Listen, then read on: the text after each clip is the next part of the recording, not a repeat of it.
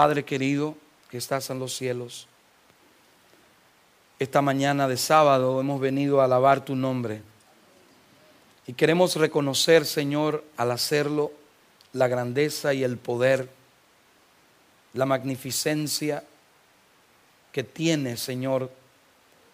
Y por esa razón queremos venir delante de tu presencia humildemente y decirte, Señor, que nos sentimos felices, protegidos, confortados, porque somos ovejas de tu prado, pueblo tuyo, escogidos por ti, para darnos, Señor, riquezas, bendiciones para siempre. Ahora queremos rogarte que tu palabra pueda ser, Señor, reconocida, entendida, captada por nosotros que podamos apreciar la belleza y el mensaje que tienes en el nombre de Jesús. Amén. Podemos sentarnos.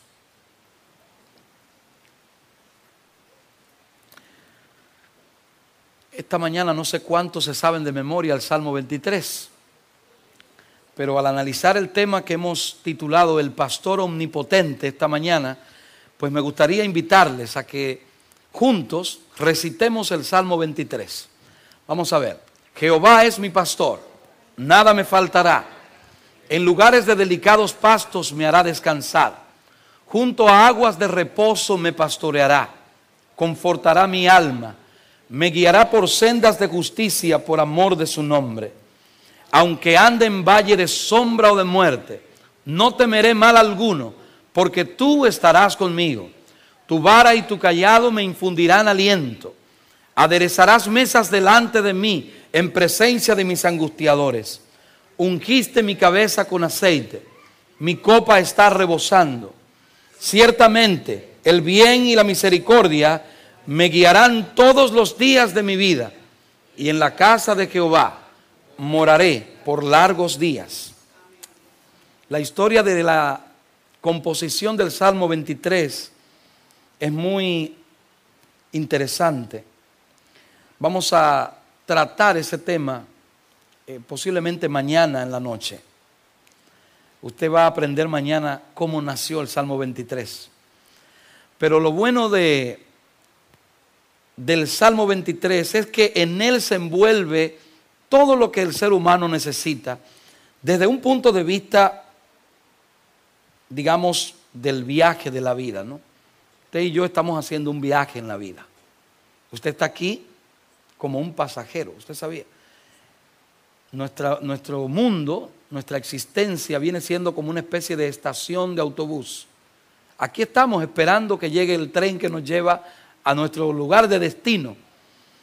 Y mientras estamos en una, en una estación de tren o en un aeropuerto, pues lo usual es que usted ande con maletas, ¿no? Normalmente anda arrastrando maletas.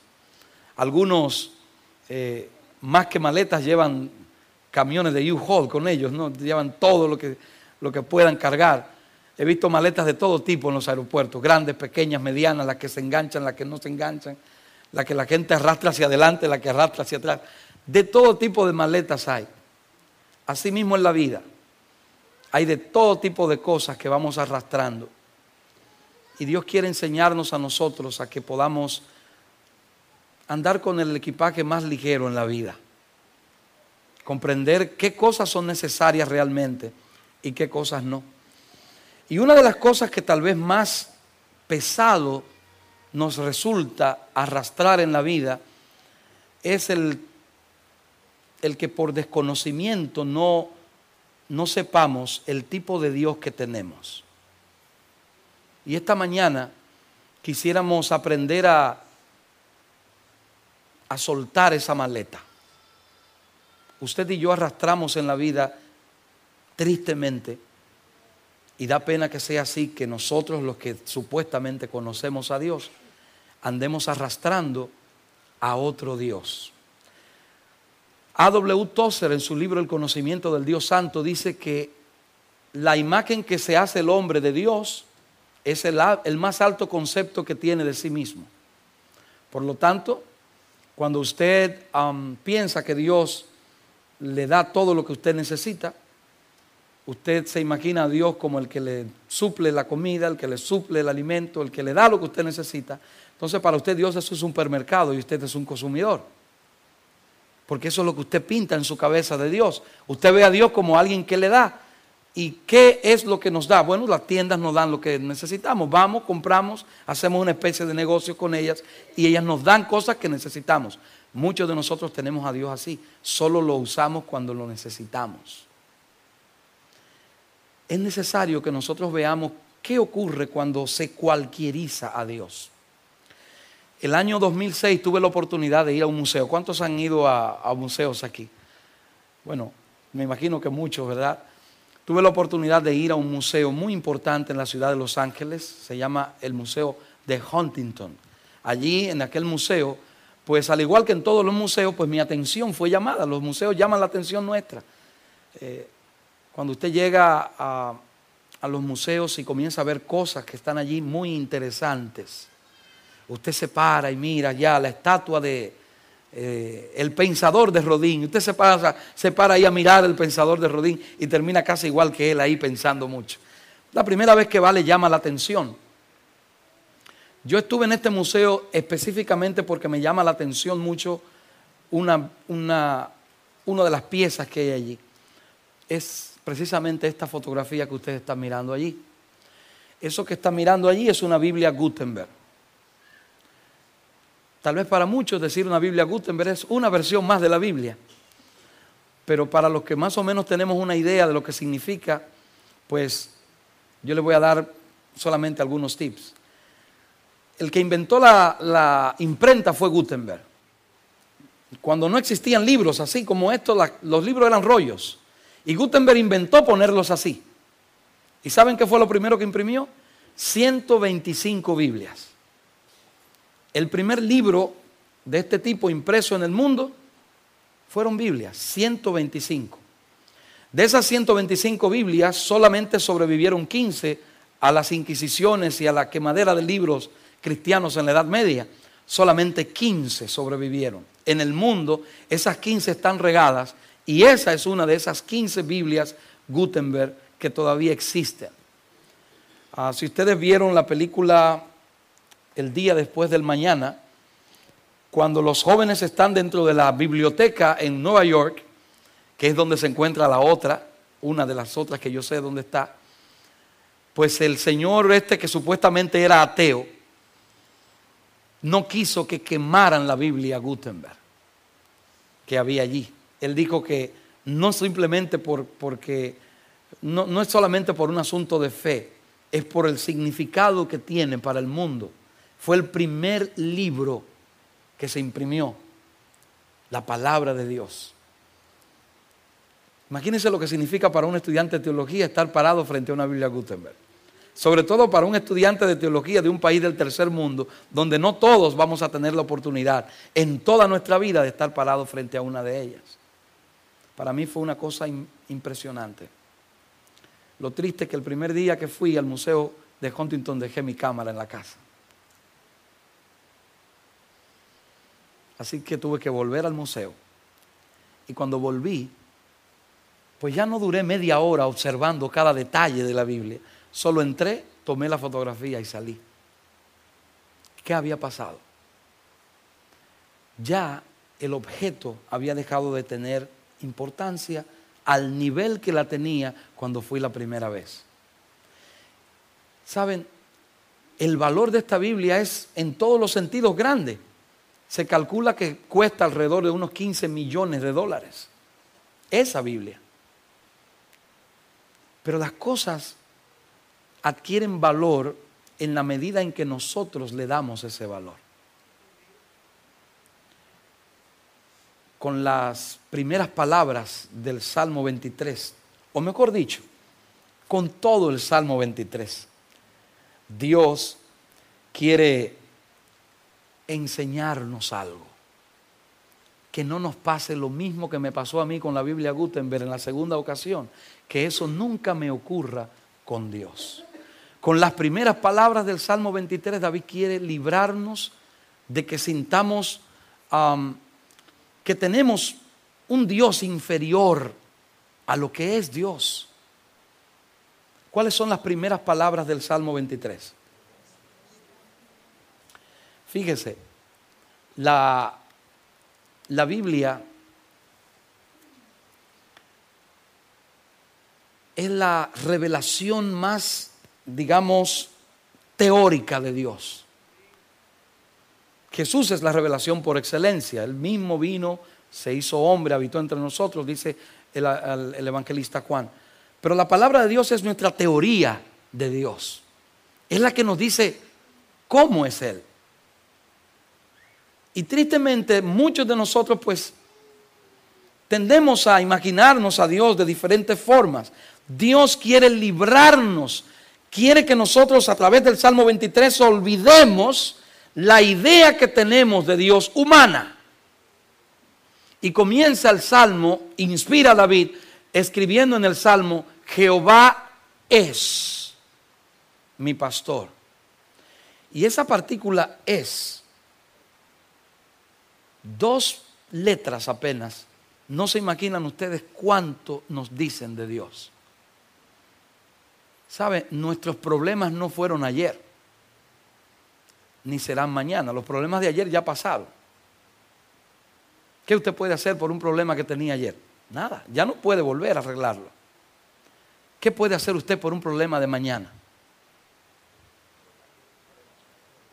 ¿Usted podría hacer algo para resolver un problema de mañana? Usted solamente lo único que puede es planear. Pero resolverlo no va a poder, tiene que esperar a que el problema llegue mañana. Usted mira, sí, yo puedo planificar. No, no, no. Yo estoy diciéndole, ¿qué usted puede hacer para finiquitar un problema que va a ser mañana? Nada, usted no puede ir a mañana, resolver el problema y volver para hoy. Usted tiene un problema ahora. Nosotros no tenemos un Dios ni de futuro ni de pasado. Nosotros tenemos un Dios que es.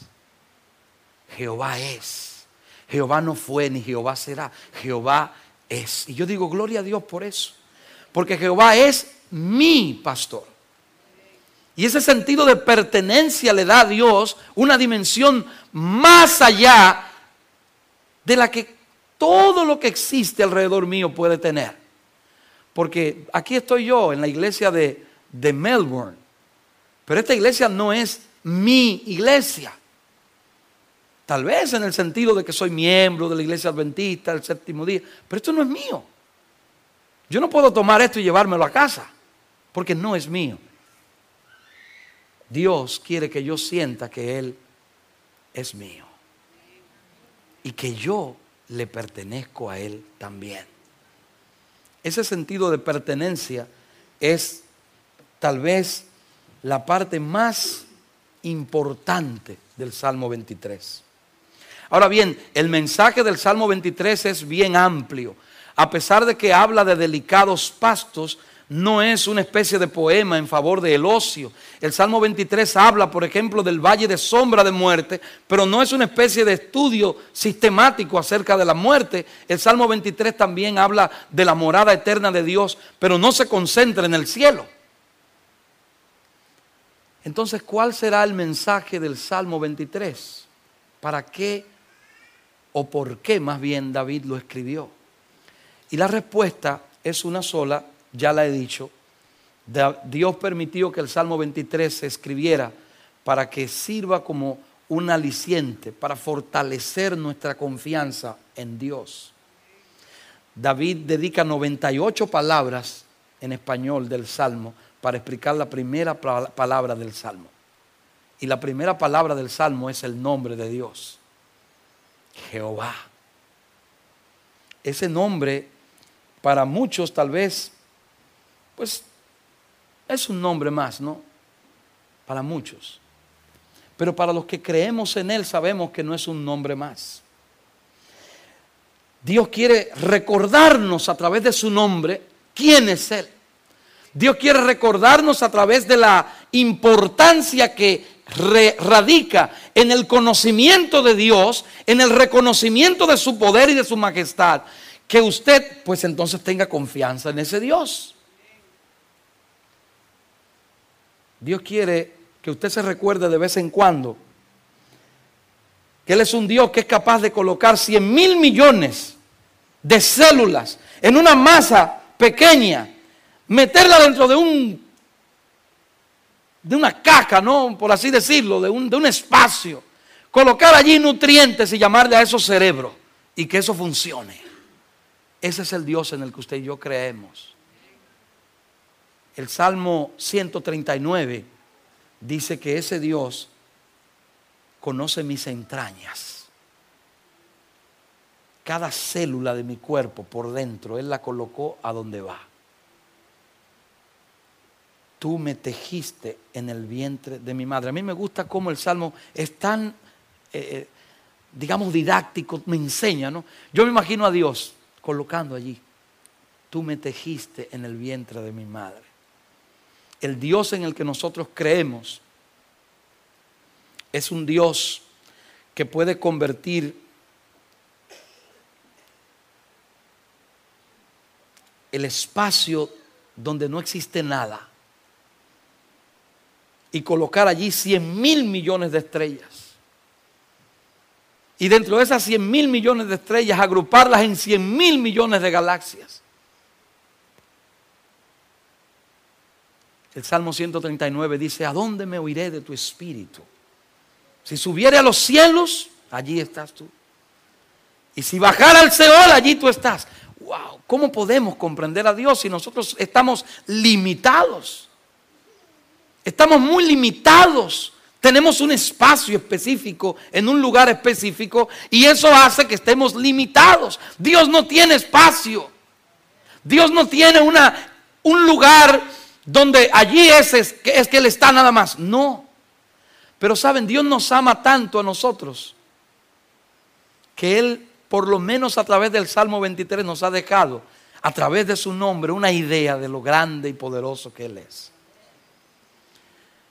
El Salmo 23, como dije, nos va a ayudar, nos va a enseñar a comprender que nuestro más pesado equipaje en la vida es la carga de un Dios remodelado, digamos, adaptado, customizable.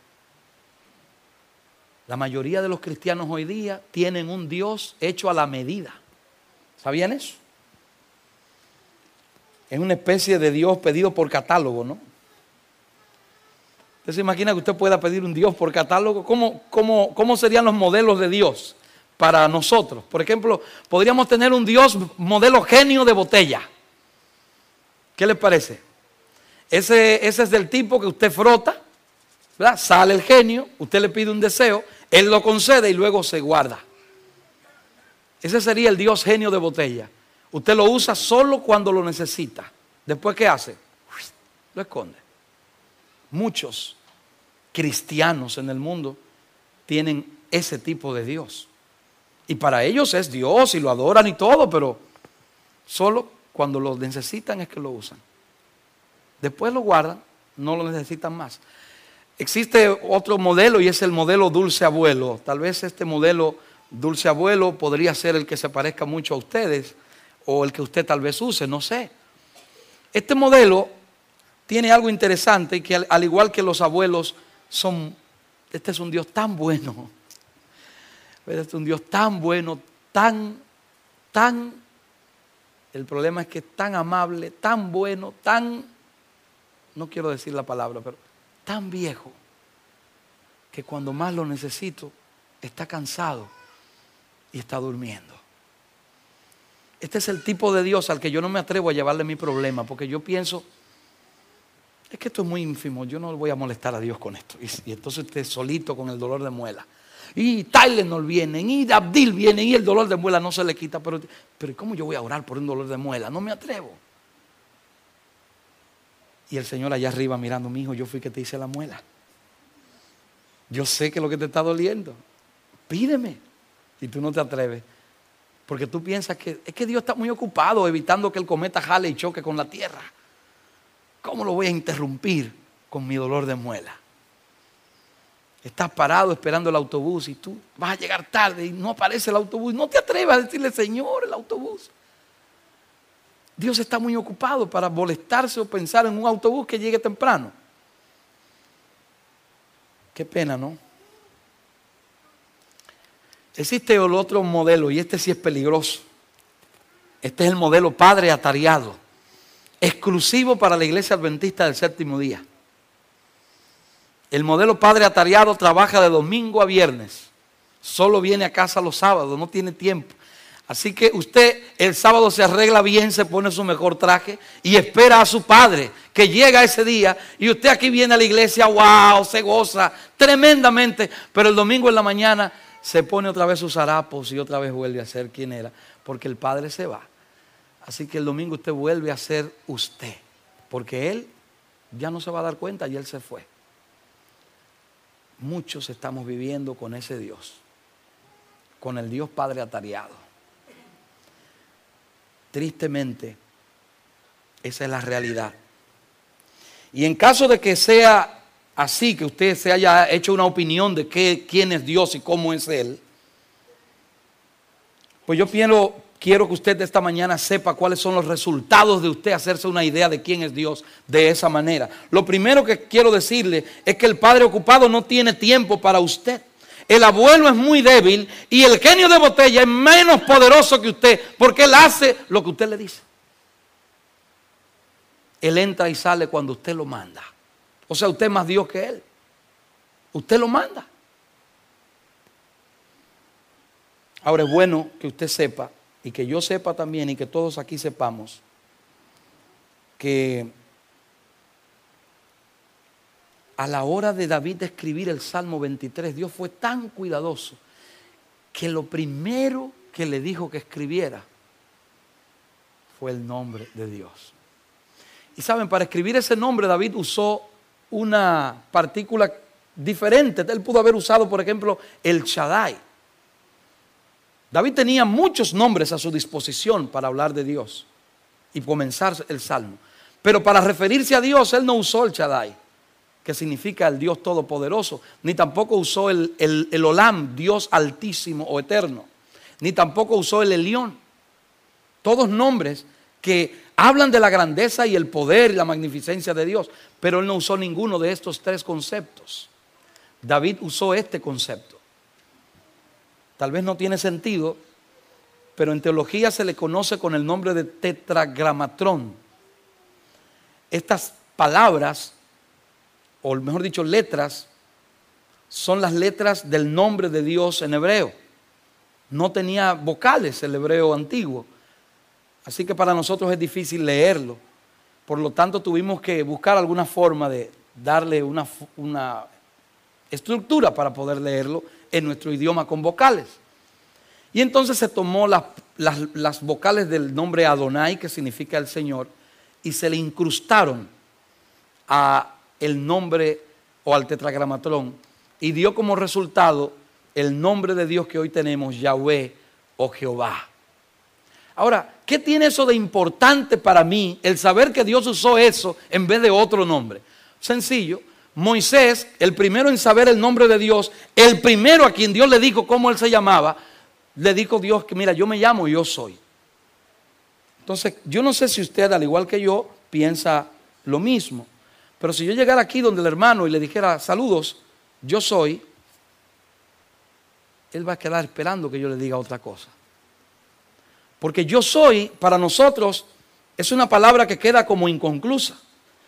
Yo soy ingeniero, yo soy mecánico, yo soy albañil. Usted puede decirme muchos atributos.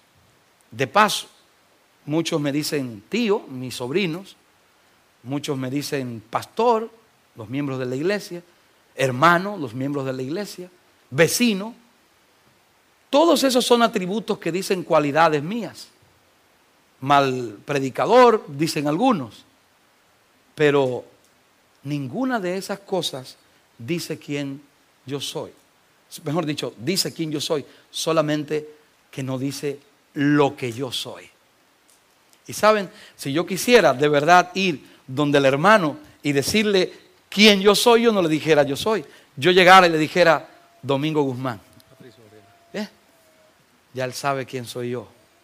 Domingo Guzmán. Ese es mi nombre. mi nombre, el mío, no el de otro. Dios tiene un nombre y muchos de nosotros no conocemos a Dios por su nombre. No tenemos una idea de lo que significa llamarse yo soy, porque para nosotros yo soy se queda como un signo de interrogación grande. ¿Y eso qué es? Ah, lo que pasa, mi querido, es que Dios es plenitud.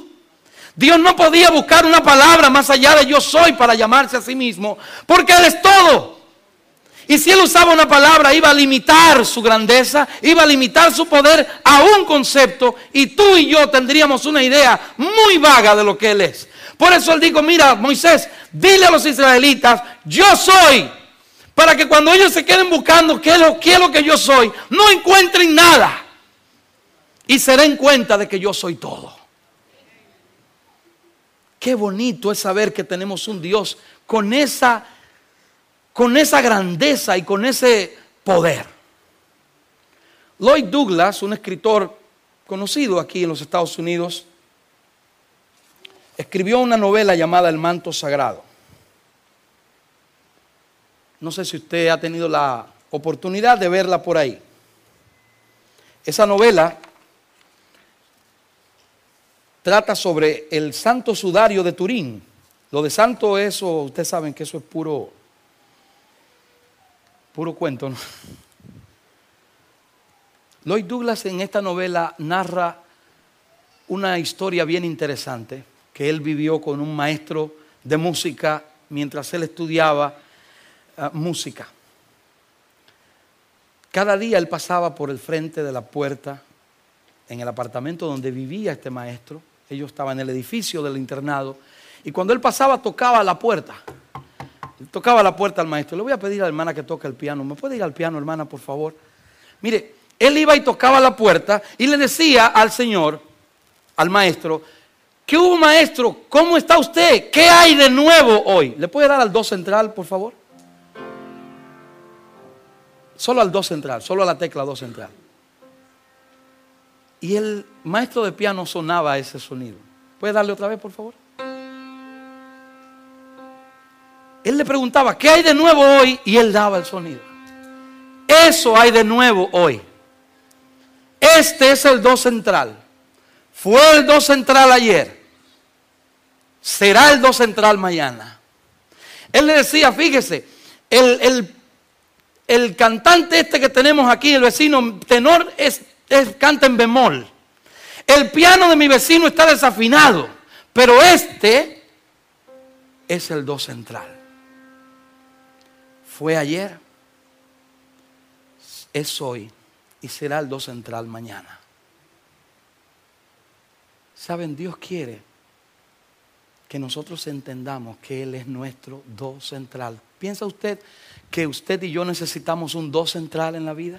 En este mundo lleno de cambios constantes, donde usted hoy de repente está, abrí mi cuenta en diciembre en Washington Mutual, ahora sucede que se llama Chase. De repente voy a Wacovia y ahora va a ser, creo que, eh, ¿cómo se llama ahora Wacovia? Va, se va a llamar otro nombre. Eh, Wells Fargo. El mundo da vueltas. Todo cambia. Queremos cambiarlo todo. El auto, todo, la casa, ya, ya no es igual. Gano menos, gano más, el dinero no me da. Todo cambia. Y en un mundo donde todo está cambiando, donde no hay seguridad, donde yo hasta en la tierra que se supone que es el elemento más poderoso, más fuerte, donde está todo fundamentado, cuando hay un terremoto se mueve como si fuera agua. Nada en este mundo me da una idea clara de lo que significa permanencia.